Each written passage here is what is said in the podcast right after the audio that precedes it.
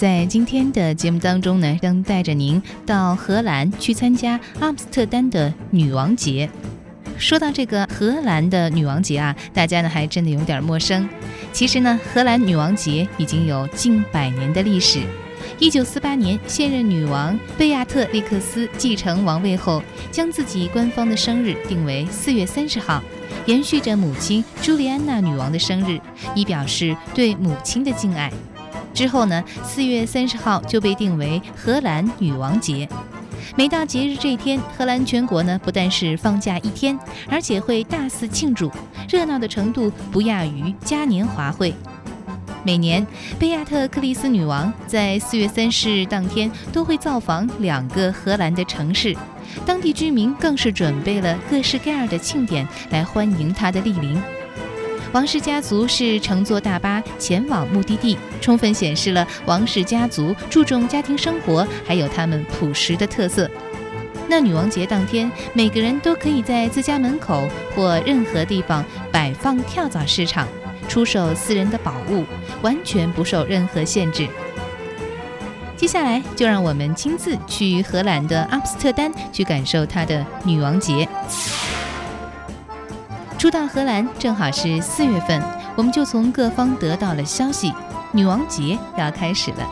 这简直是一个比荷兰国庆更盛大的节日。荷兰人天生就爱没头没脑的傻乐。更何况，这是一个鼓励大家傻乐的日子。这一天呢，全国上下都会很热闹。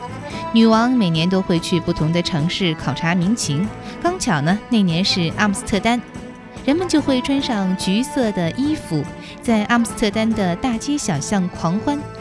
那对我来说呢，女王节还有一个重要的意义呢，就是这一天所有人都能够自由的买卖商品，在街边摆摊儿。我们早早的就让家人从中国批发来小商品若干，一大早便来到了阿姆斯特丹抢了个摊位。早上七点多，阿姆斯特丹华人街附近的马路上已经陆陆续续摆出了好几个摊位。经过分析判断，我们选择了街角的一处空地，将货物一件件的摆出来，像鼻烟壶、明清的古钱币，最后呢还撑开了一把杭州的纸伞，摆在摊子的最前面。倒也是像模像样，颇为的引人注目。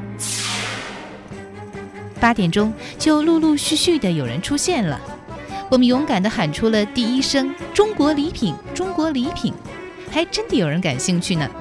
我们开张了，到了九点钟，这条街已经是挤得水泄不通了。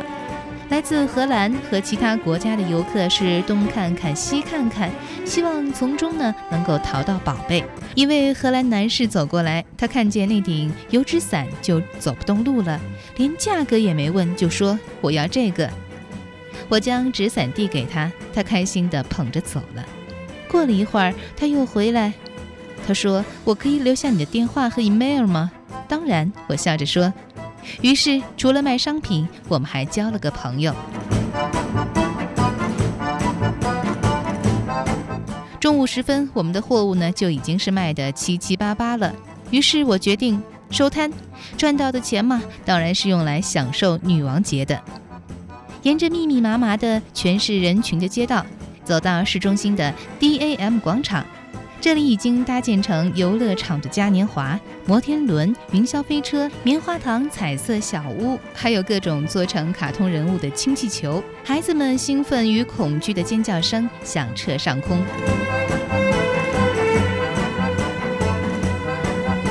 按照活动导游图，我们来到了运河沿岸的游船区。在阿姆斯特丹的中心城区呢，有七条环状运河，所以很多重大活动都包含了游船这个部分，以便体现世界著名的水域特色。其中最重要的就是四月的女王节。一些公司和机关呢都会用自己的 logo 来装饰大型的船舶，不过更多的是热爱游船的荷兰人邀请亲朋好友，驾驶着自己的小船，从四面八方赶到阿姆斯特丹的运河上来庆祝。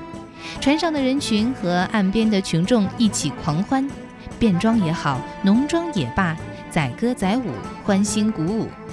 充气的巨型玩具、空中飘扬的橘色小纸片，以及随船播放的劲爆的舞曲，让整个河岸都沸腾起来。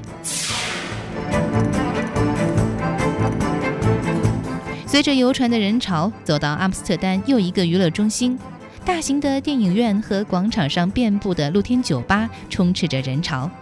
穿着传统服装表演节目的老夫妻，贩卖印尼食品的小摊贩，扮成女王模样的演员，总有很多新鲜的成色吸引着我们的目光。